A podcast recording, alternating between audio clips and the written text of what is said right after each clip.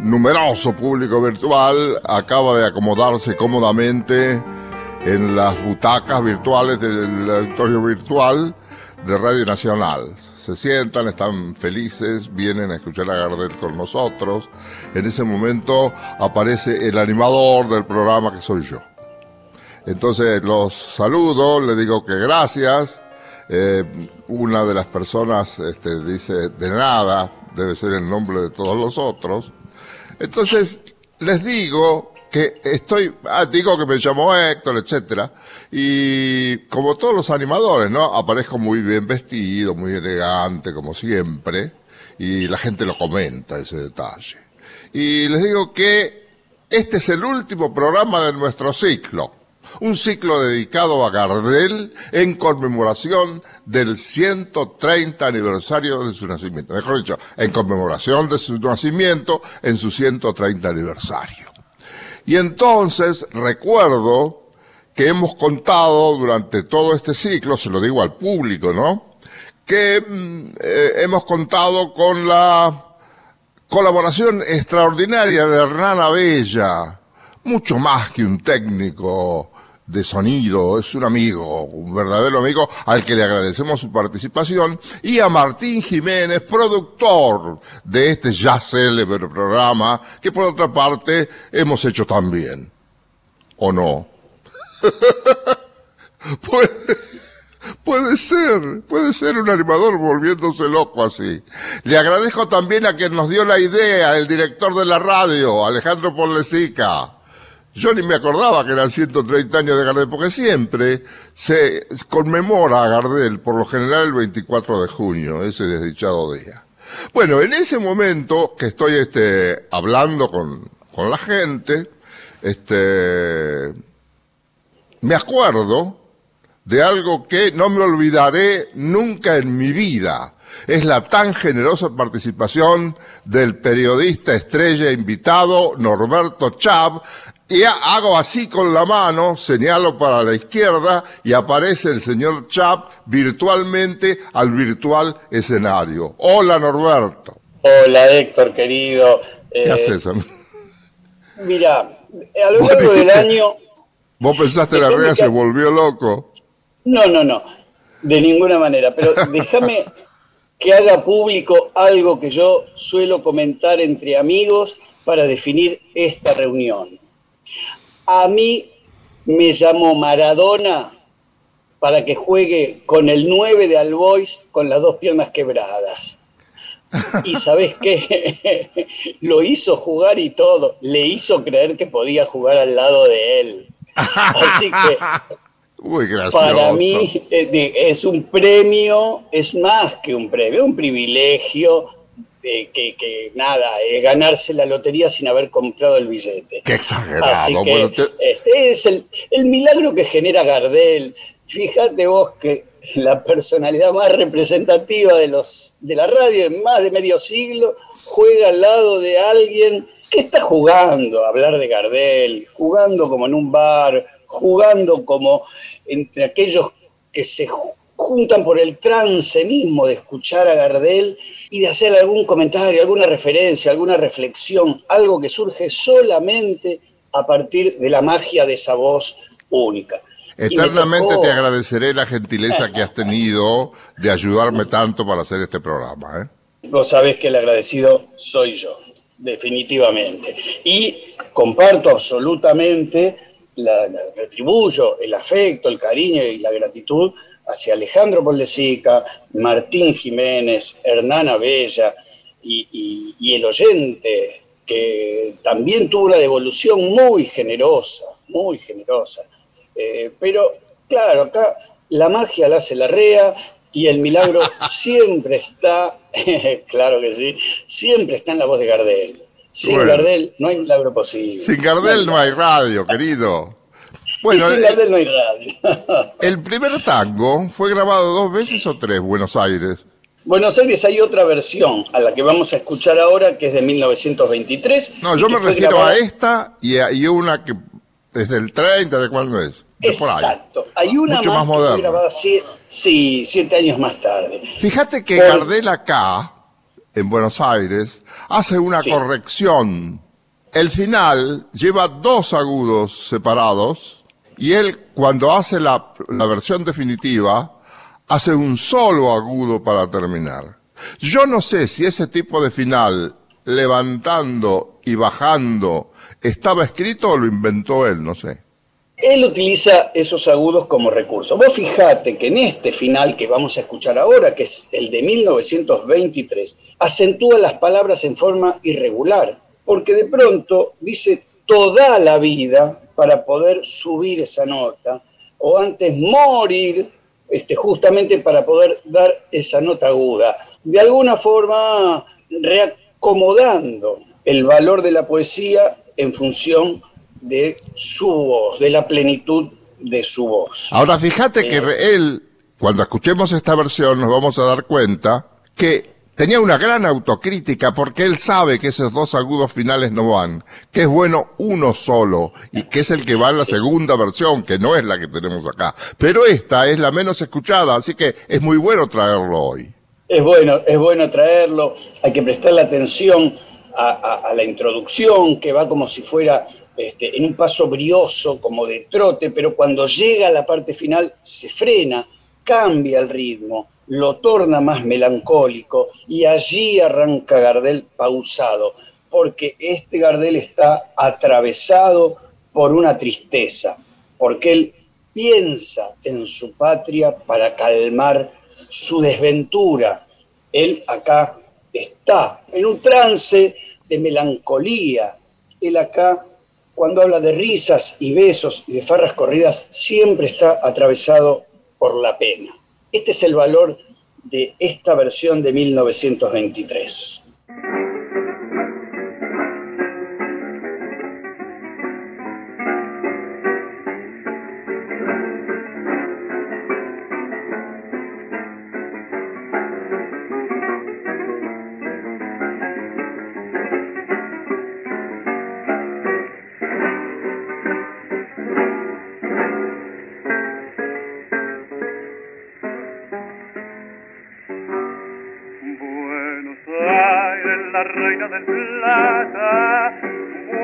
Querida,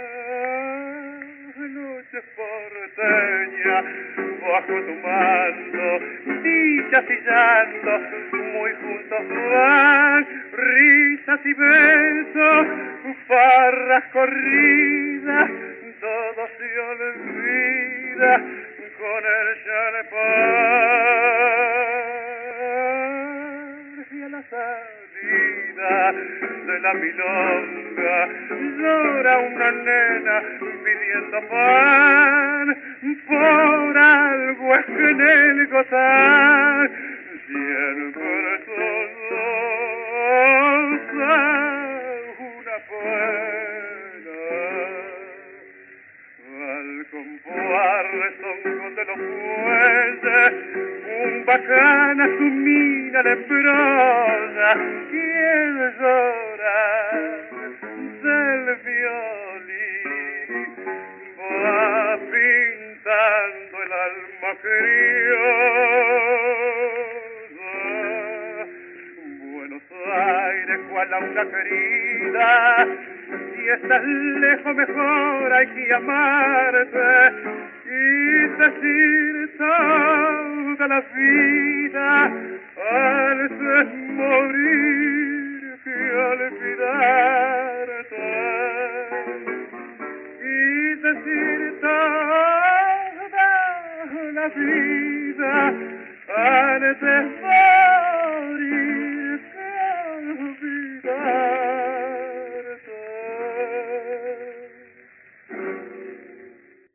Con razón, Norberto, Anselmo Ayeta y Francisco García Jiménez, que fueron a verlo, ¿te acordás que te contaba el otro día? Que fueron a verlo a Gardel a la radio y cantó un tema de ellos. Yo no sé si era este que vamos a escuchar ahora, que es Alma en Pena, o Palomita Blanca, no, no me acuerdo. Eh, García Jiménez me lo dijo él, pero esto fue en 1973, en Radio Rivadavia, el 24 de junio, que le hicimos un homenaje a Gardel. Había muchas figuras en ese tiempo. Creo que eh, García Jiménez le dijo a Yeta, escúchame, ¿viste como nuestros tangos cuando los canta Gardel parecen mejores? Y tenía razón, ¿no? Pero por supuesto, tenía razón. Este es un tango que Gardel graba en Francia, ¿no? Alma en pena, es de 1928. Y fíjate que estas estrofas de siete versos, Gardel las canta sin pausarlas, de una sola vez, de un tirón, como un recurso técnico más de los que tiene, un conejo más de la galera. ¿Esa es la parte que dice, eh, fuiste para mí canción de cuna? Es la parte que dice, aún el tiempo no logró llevar su recuerdo, etcétera, etcétera, borrar las ternuras, etcétera. Todo lo hace como si fuera sin puntos ni comas, sin, sin respirar, sin pausar. Lo divide muy particularmente, lo frasea muy, muy especialmente. ¿eh? Exactamente, esto también forma parte de su magia. Y algo más sobre esto, porque cómo no iba a enaltecer la poesía de Francisco García Jiménez y la música de Anselmo Ayeta, si acá él también saca de la galera una voz apesadumbrada, doliente, forma parte del misterio, ese oye, perdona si te pido, lo dice con esa mansa tristeza del histrión, del hombre que interpreta eso que está cantando que entiende todo, que entiende todo. Más aún, también hay que escuchar esto.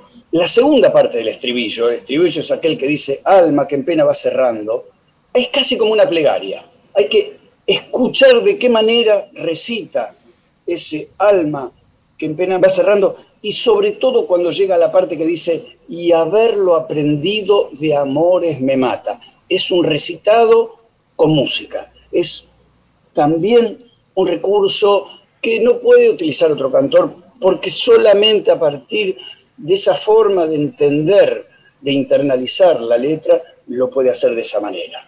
Hay varias cosas particulares en, la carrera de Gardel. Sí, Vos señalaste muy bien que es un recitado con música. Es, es decir, es una manera especial de cantar. Se da en otros momentos de su carrera. y también algunas otras cosas particulares que están coincidentemente en los tangos o en los valses de Ayeta y García Jiménez. Sí, es cierto eso, y también es cierto que en esta melodía, y seguramente en otras también y García Jiménez, técnicamente es una melodía compleja, es una melodía que tiene escalas ascendentes y descendentes y donde también hay que prestar mucha atención para tener una afinación perfecta para llegar perfecto. Y no solo eso, sino que en este caso, con esta melodía compleja, haciendo un arreglo de guitarras muy particular también, esas guitarras quedan en un segundo plano. ¿Por qué? Porque con la voz adelante, con el plano más cercano de Gardel, se puede transmitir mejor el dolor del protagonista, el hombre que no consigue olvidar el hombre que todavía no puede borrar las ternuras que guarda escritas.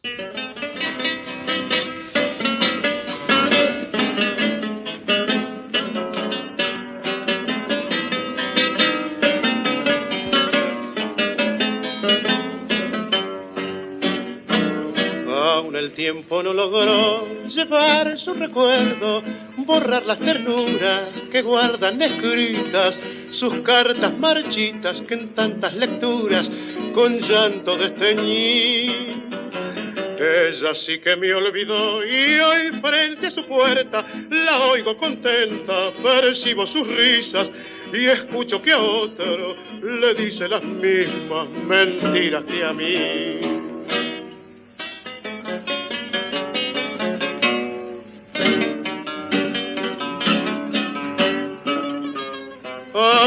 Que en pena va cerrando, acércate a su puerta, suplícale llorando. Oye, perdona si te pido, mendrugos del olvido, que alegre te hace ser. Tú me enseñaste a querer y he sabido, y haberlo aprendido de amores me mata. Y yo que voy aprendiendo hasta odiarte, tan solo olvidarte no puedo aprender. Esa voz que vuelvo a oír un día fue mía y hoy de ella esa pena, el eco el que alumbra mi pobre alma en pena, que cae moribunda al pie de su balcón. Esa voz que maldecí, hoy oigo que a otro promete la gloria y cierro los ojos y es una limosna de amor que recojo con mi corazón.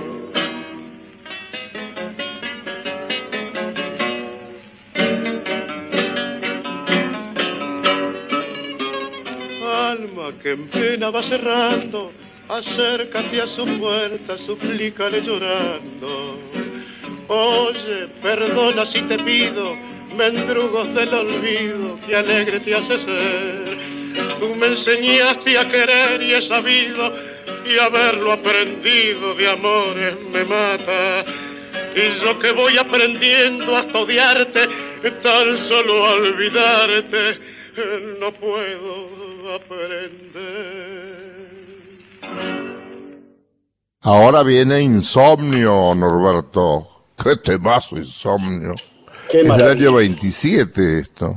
Que esto, es, esto es uno de los grandes misterios, una de las grandes maravillas. Insomnio, Seguro. ¿Qué pensás vos? Porque este le programaste vos hoy. Sí, sí, sí, esto es una maravilla porque es un triste pampeano. Esto tiene mucha reminiscencia de la guitarra pampeana, donde Gardel acá además hace como de narrador. Los rasgueos sutiles que uno puede percibir dejan paso a algo que yo definiría como un poema cantado más que una canción. Y en ese poema cantado, Gardel nos introduce a un mundo casi fantasmagórico, porque a través de este poema se desgrana el paisaje de la soledad del gaucho. El poema dice que el viento dobla los sauces, que ni el tero duerme, que el perro tirita de frío y de miedo. Gardel aporta el clima exacto. Gardel nos introduce en esta narración como ese viejo contador de historias, como aquel que dice, acá alrededor del fogón les voy a contar esta historia. Y en esa historia, de a poco, los versos van adquiriendo otros significados. Porque, por ejemplo, hay un momento del verso que dice, gauchos que no saben de vincha y culero, patrones que en auto van a los rodeos. Es el gaucho que se resiste a la modernidad.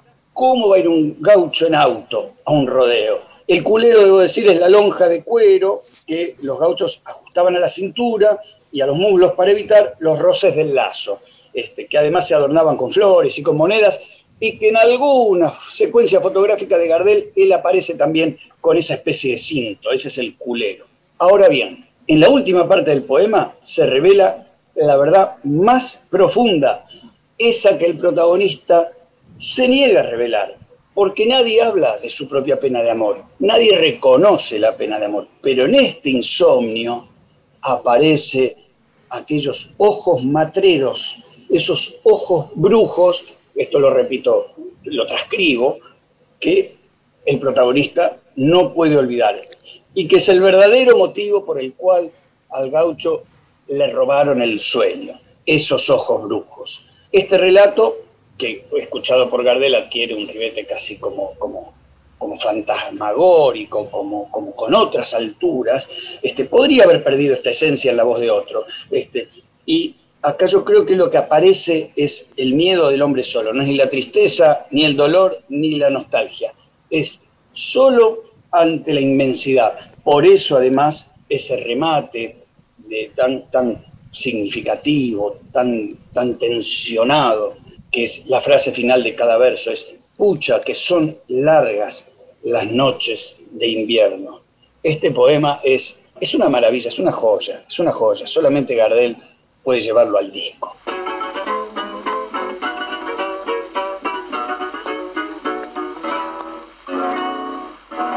Es de noche, pasa rezongando el viento que dobla los sauces cuasi contra el suelo. Y en el fondo oscuro de mi rancho viejo, tirado sobre el catre de lechos de tiento, aguaito las horas que han de tenerme el sueño. Y las horas pasan y ni yo me duermo, ni duerme en la costa del bañao entero. Que a ocasiones gritan, no sé qué lamento, que el chajar repite desde allá muy lejos. Mucha que son largas las noches de invierno.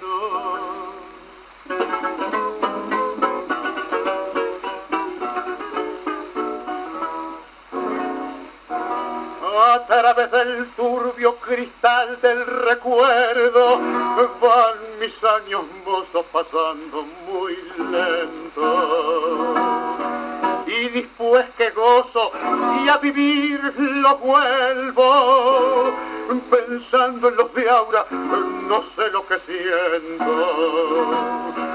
Novillos sin guampa, yeguas sin cencerro, potros que se doman a fuerza y cabrezo, bretes que mataron los lujos camperos, gauchos que no saben de vincha y culero, patrones que en auto van a los rodeos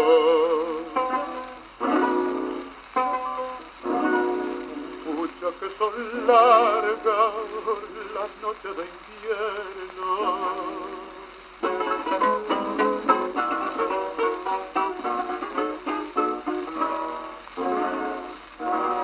La puerta del rancho tiembla porque el perro tirita contra ella de frío y de miedo tuito es hielo afuera, tuito es frío adentro, y las horas pasan y ni yo me duermo. Y pa' peor, el hondo de mi pensamiento brillan encendidos dos ojos matereros que persigo al ñudo pa' quemarme en son los ojos brujos que olvidar no puedo, porque ya para siempre me han robado el sueño.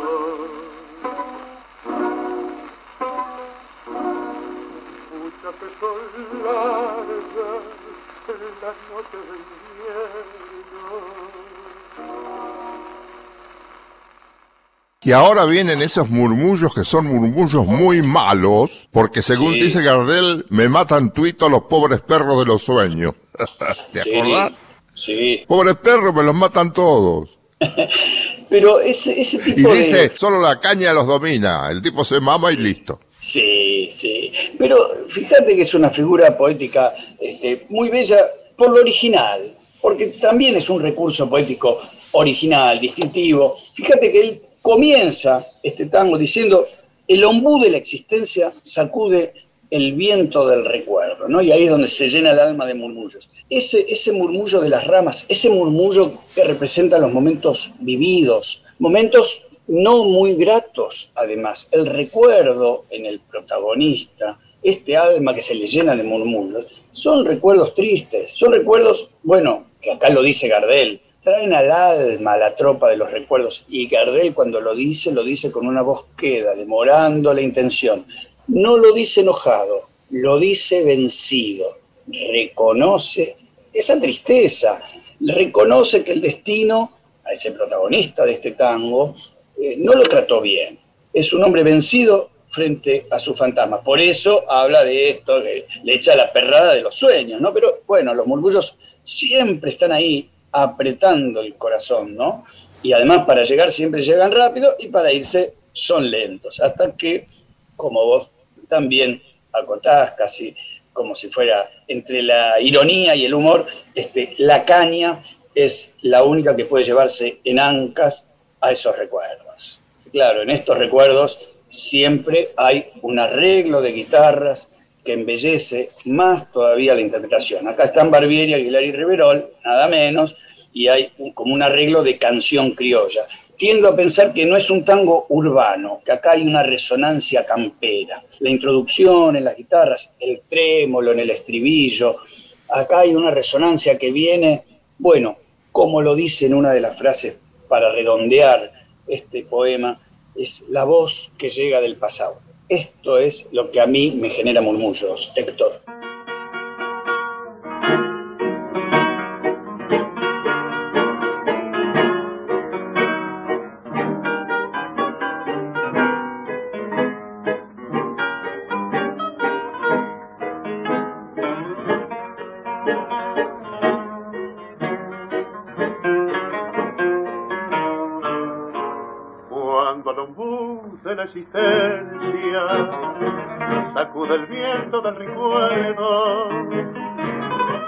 Alma de murmullos que cuentan cosas del tiempo viejo. En ocasiones al oírla, el cielo claro de los ojos queda tapado de razón y en otras veces sin querer se va la mano pa'l papón. Murmullos que traen al alma las tropas de los recuerdos. Pa' llegar bien al trote, pa' irse siempre solerdo, murmullos, murmullos son, que apretan el corazón. Y si los echo pa' correrlo, a la perrada de los sueños, esos murmullos uno a uno me matan tuito los pobres perros. Solo la caña los domina y se los lleva al trotenanca. Por eso siempre tiene sed de caña mi alma para pagar la voz que llega del pasado. Murmullos que traen al alma. La tropa de los recuerdos va a llegar bien en el trote pa' dirse siempre solerdo murmullos, murmullos son que apretan el corazón y ahora algo que para mí es una interpretación desde lo dramático monumental.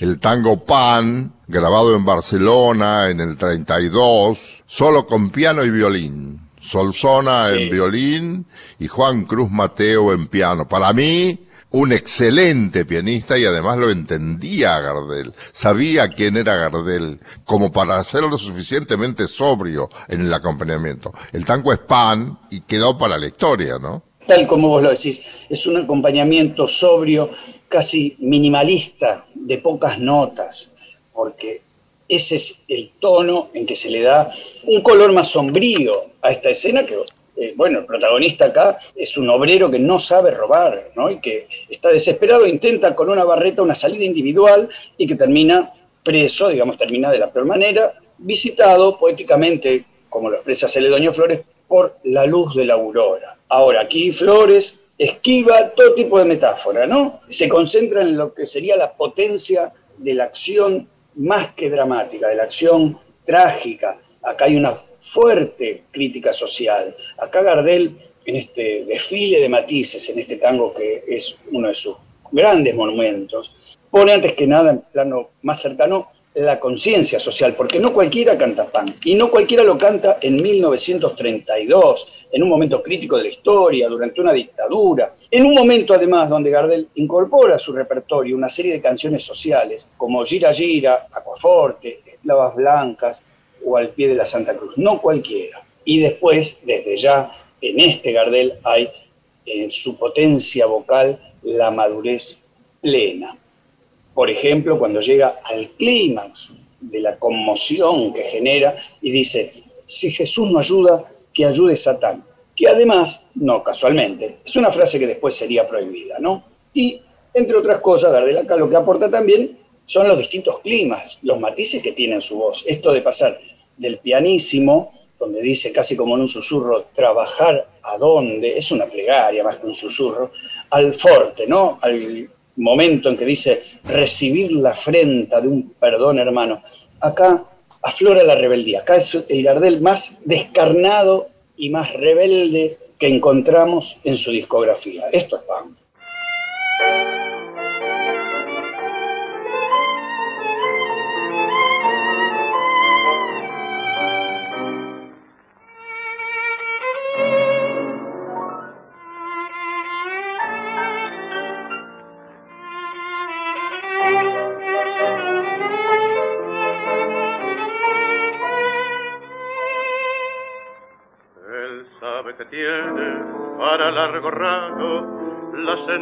En pica lo va a hacer sonar. Así el cabrero sumiso y amargo, la luz de la aurora lo va a visitar. Quisiera que alguno pudiera escucharlo en esa elocuencia que las penas dan y ver si es humano querer condenarlo por haber robado un cacho de pan. Sus hijos no lloran por llorar, ni piden vasitas, ni chiches, ni dulce señor. Sus hijos se mueren de frío y lloran hambriento de pan. La abuela se queja de dolor, doliente reproche que ofende sombría también su mujer es cuálida y flaca, en una mirada toda la tragedia le ha dado a entender.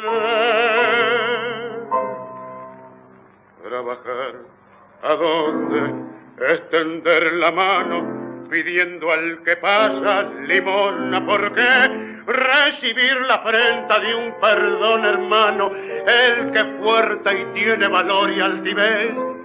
Se durmieron todos, tachó la barreta, si Jesús no ayuda, que ayude paz.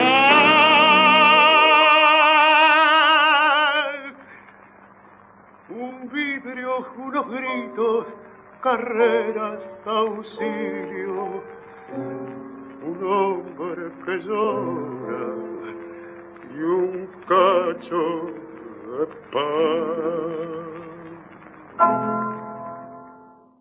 Y ahora un dueto de autor y compositor, también de primera categoría, Sebastián Piana y José González Castillo, que le pasaron a Gardel sobre el pucho y él lo grabó en el año 23. ¿Está bien lo que digo? Está perfecto, está perfecto. Acá están las guitarras de Ricardo, José Ricardo y Guillermo Barbieri. A veces uno dice Ricardo, se llamaba José Ricardo Soria, pero utilizaba el Ricardo como apellido artístico. Qué raro, ¿no? Usar un nombre como apellido. Es cierto. Pero cuando uno dice Ricardo, uno da por entendido que es el nombre, en realidad. Sí, bueno, Es José Ricardo. Es José Ricardo. Y acá hay un Gardel, año 1923, que tiene un tono definitivamente arrabalero, ¿no? no sé si dije que el tango es sobre el pucho. Sobre el pucho, sobre el pucho. Yo diría que se percibe que se canta con la boca abierta acá. Acá Gardel dice su inconstancia loca, como una manera casi sobrando, como canchero, como yendo por un camino más enfático, expansivo, ¿no? Superando eso que expresa después, en una forma un poco más introspectiva, como la canción de su dolor, ¿no? Pero el énfasis que le da es como aquel malevo a quien le resbala el drama de amor.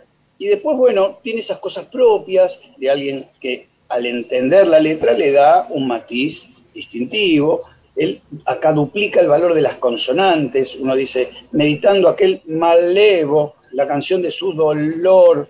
Esto también es propio de Gardel. Después, por supuesto, muchísimos más lo seguirían, seguirían ese camino, se querrían parecer a él, lo imitarían, pero antes que él no lo había aplicado nadie en la canción popular. Y esto que es de 1923 habla, una vez más, de alguien Gardel, que llegó primero, que llegó antes, que llegó antes a esos efectos y que llega antes a cambiar la intención de un poema. Bueno, en este tango, sobre el pucho, al llegar a la parte final, al estribillo, cuando dice, por ejemplo, tango querido, que ya siempre pasó, ¿no? Tango querido, él acá está más cerrado, acá sí se le nota como más dolido, acá hay algo que lo atraviesa y que es una pena. Esas transiciones, que es pasar de la expansión a la introspección, es muy propio de los recursos gardelianos.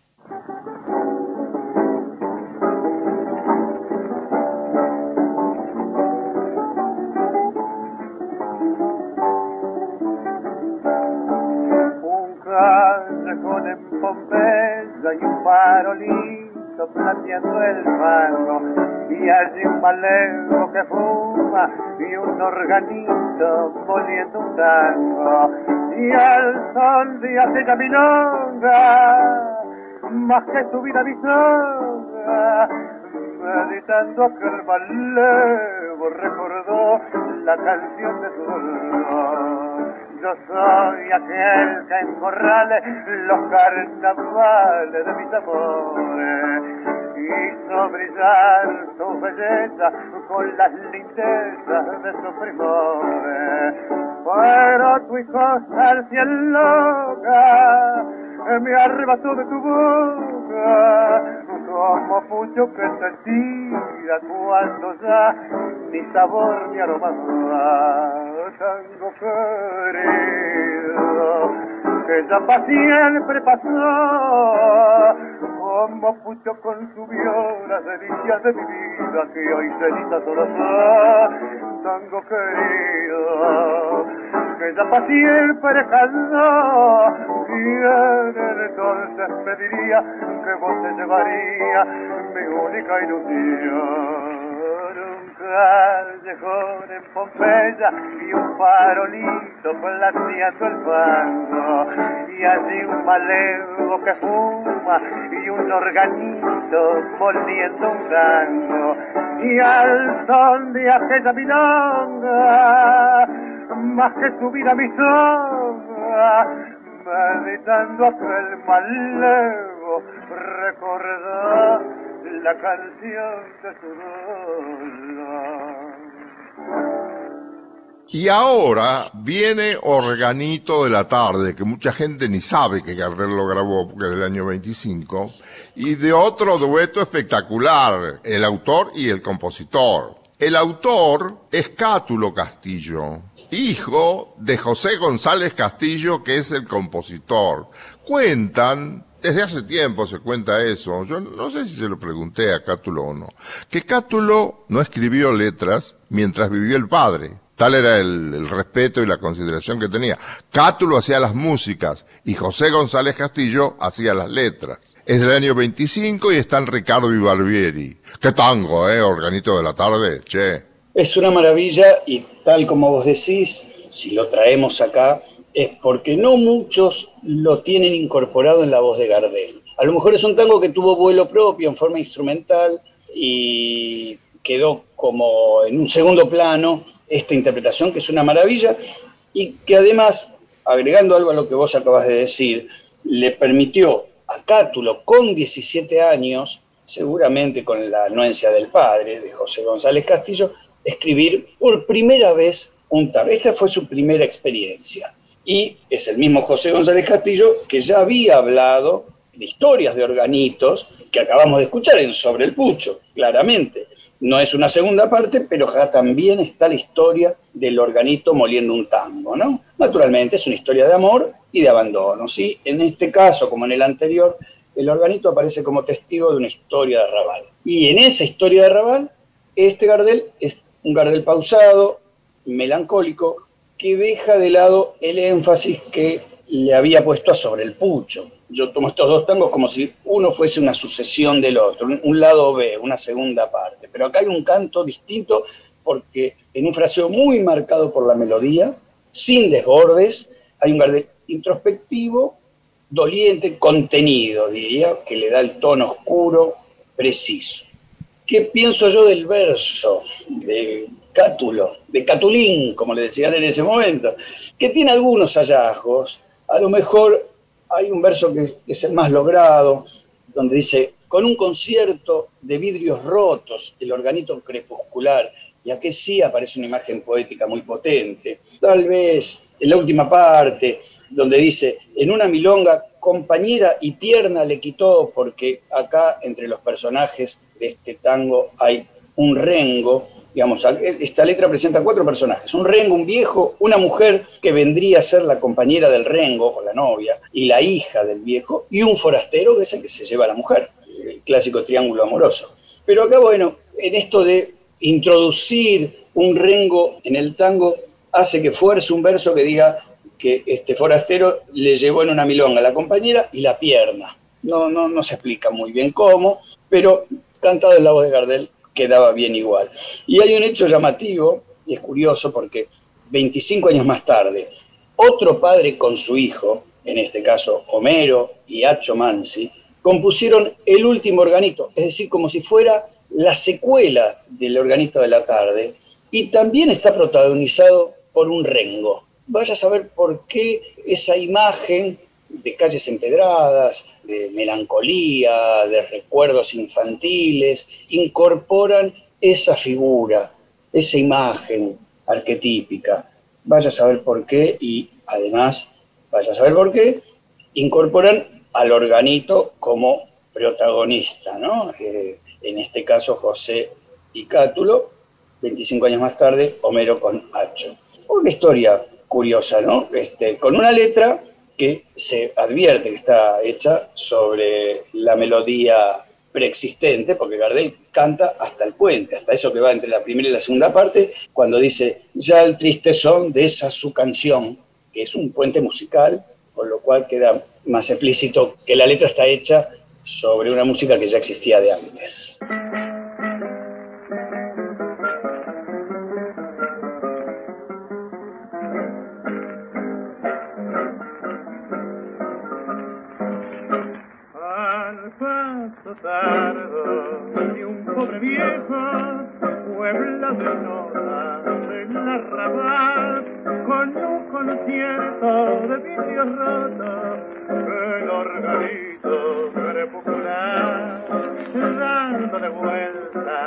A la manija un hombre rengo marcha detrás mientras la dura falta de paro marca del tango el compás. En las notas de esa musiquita, ay, no sé qué vaga sensación. El barrio parece infernarse todo de emoción.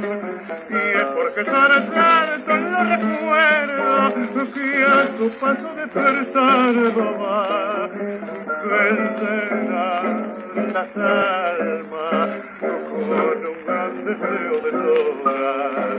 Cuentan las viejas que todos saben y que el pianito junta a charlar que aquel viejito hija que era la gloria del arrabal. Cuentan que el rengo era su novia y que en el corte no tuvo igual. Supo con ella y en las milongas cosas que el tango reina.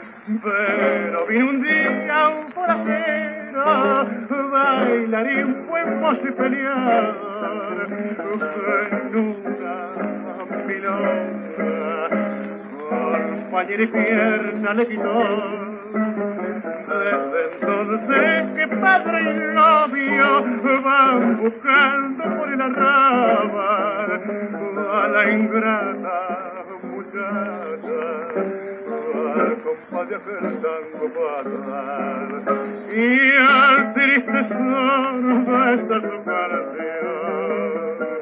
Llega el organito lerdo como temprano a su paso. Más pesar en el recuerdo más color en el ocaso. Y allá se va de tu tango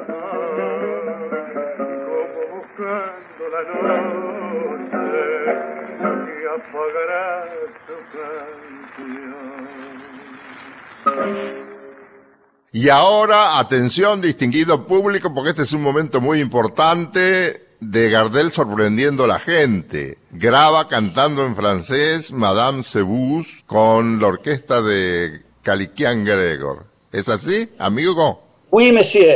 es oui, Monsieur. Madame Sebus. Eh, Madame Sebus. Es tan así que aquí, ¿por qué este, nos interesa este Gardel? Porque aquí está el gran chansonnier internacional en todo su esplendor. Aquí hay una orquesta que privilegia los instrumentos de viento, asordinados. Fíjate que en esta orquesta, la de Gregor, que en realidad años después se dijo que se llamaba, se dijo es una teoría este, probable, Krikor Kelekian, que vaya a saber por qué pasó la historia como Caliquian Gregor, pero bueno, se llamaba algo así parecido, ¿no? Un griego de origen armenio que tenía en su orquesta instrumentos muy atípicos, muy para un tanguero, para alguien que venía de la canción criolla y del tango, porque en esta orquesta hay un saxo tenor, una trompeta, un trombón, batería, digamos, todo aquello que le daba un marco sonoro internacional, como una orquesta de jazz. Y Gardel acá se siente cómodo con esa orquesta de jazz, porque también se permite utilizar del énfasis, como cuando dice Mesdames, c'est vous, este, señoras, son ustedes, a un susurro, a un cambio en el registro. Desde ya que los autores virtualmente ignotos para la historia del tango, ¿no? Porque un autor es Pietro Codini, que era un compositor italiano, que murió en París en 1925, es decir, antes de que Gardel grabara el tema, y la partitura original dice que es autor junto con Roland Gael, de quien no se tiene más datos, pero se sabe que murió en 1926. Es decir, ninguno de los dos supo que a Gardel, seguramente estimulado por Calquian Gregor, le interesaría grabar esta partitura, esta versión que nos maravilla, nos deslumbra, porque es un Gardel distinto, un Gardel con otra voz, un Gardel que justifica plenamente por qué es el gran cantor de todos los tiempos a nivel internacional.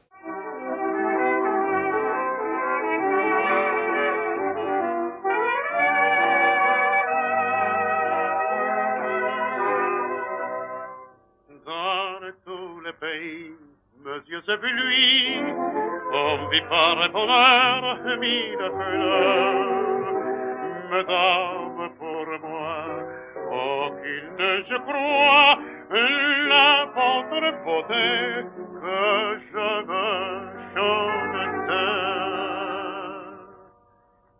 Qui se nous charme mieux que la fleur. Mesdames, c'est vous de vos grandissent à l'esplendeur. Mesdames, vous, mieux que la rose exhalane sa douceur, la volonté s'élève de vos cœurs.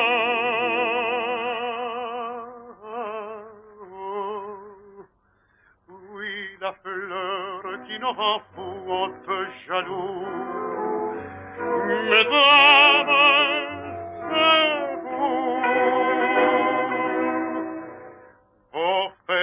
féminités, vos fragilités peuvent s'égaler ou troubler. Mais quand le jardin s'anime soudain, on confond vers la femme la fleur.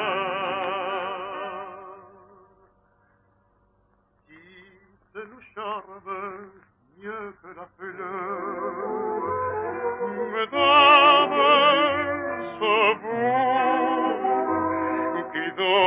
vous grandissent le splendeur. Mesdames, c'est vous, mieux que la rose exhalère sa douceur, la volupté s'élève de vos corps.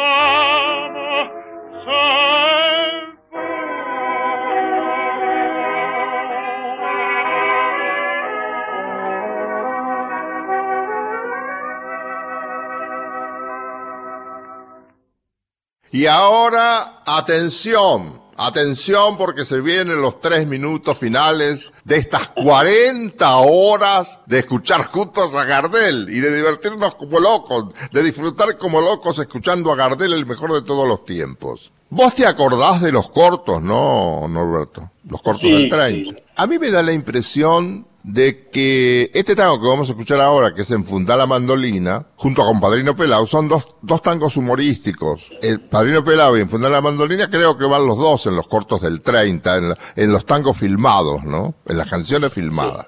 Y allí él intenta demostrar la enorme gracia que tiene.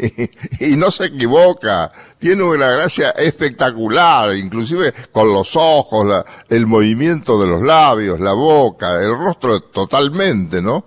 Esta es una muy linda versión de Enfundar la mandolina con, creo que Barbieri, Aguilar y Riverol, ¿no? ¿O no? Barbieri, Aguilar y Riverol, sí señor. Es del 30, es del 30 esto también. Claro, lo, graba el mismo año que lo filma. Es muy bueno que hayas quedado el registro fílmico, también para entender de qué manera Gardel, corporalmente y gestualmente, podía interpretar un tango como este, donde aparece su gracia, ¿no? Su, lo que los españoles definirían como gracejo, esa simpatía natural que tiene. Era gracioso, ¿eh? Era gracioso. Era gracioso, era gracioso, afloraba ese tono gracioso en un tango que, por supuesto, que es humorístico, pero que también tiene cierta sabiduría callejera, ¿no? Porque Gardel le dice, ¿qué querés, Cipriano? Y le enumera una serie de cosas por las cuales a este buen Cipriano le conviene enfundar la mandolina. Son versos que, si bien son de Horacio Subiría Mansilla, sí, tienen mucho del estilo cachador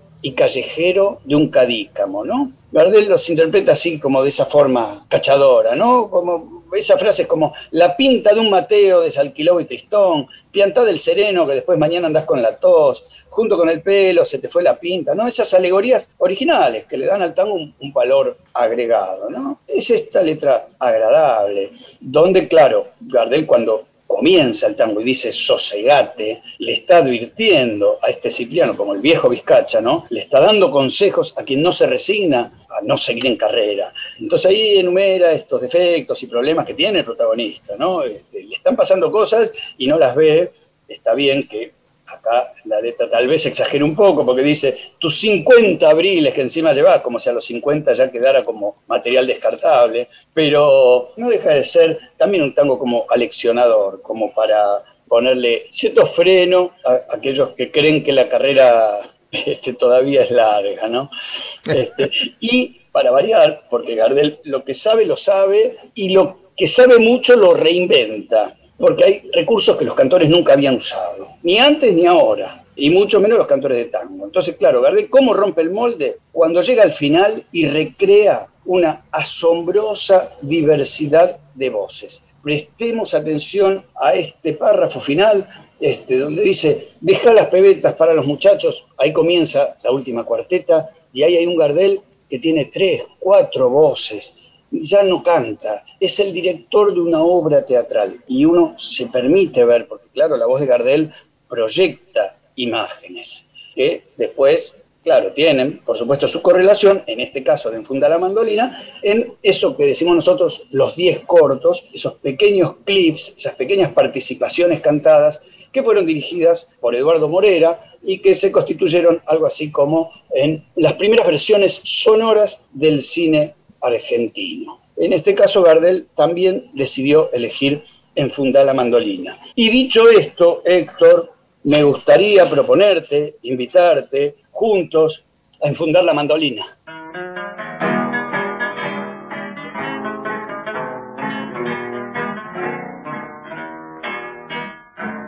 Sosegate que ya tiempo de archivar tus ilusiones, dedícate a balconear la que para se acabó y es muy triste de verte esperando a la fulana. Con la pinta de un Mateo desarquilado y tristón no hay que hacerle, ya está viejo, se acabaron los programas. Y hace gracias con tus locos borratines de avión. Ni te miran las muchachas y si alguna te da la vía, es para pedirte un consejo de vaquiano en el amor. Que querés, Cipriano, ya no da más jugo tus cincuenta brillas que encima lleva, junto con el pelo que jugó del mate, se te fue la pinta que no vuelve más. Deja las pebetas para los muchachos, esos platos fuertes no son para vos. Pianta del sereno, andate a la cama, que después mañana. Oh, con la tos. Enfunda la mandolina, ya no está pa' serenata, te aconseja la chirusa que tenés en el burí. Dibujándose en la boca la servida cruz pagana, con la puta perfumada de su lápiz de carmín han caído tus acciones en la rueda de griseta. Y al compás del que se deshoja tu ilusión y ya todo te carpida para ganar cuartel de invierno. Junto al fuego a tu recuerdo en la sombra de un rincón que querés Cipriano ya no da más jugo tus cincuenta abriles que encima llevas junto con el pelo que jugó del mate se te fue la pinta que no vuelve más.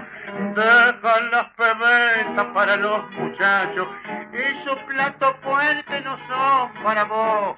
Pianta del sereno andate a la cama que después mañana viejo oh, oh, oh, And espantas con la tos.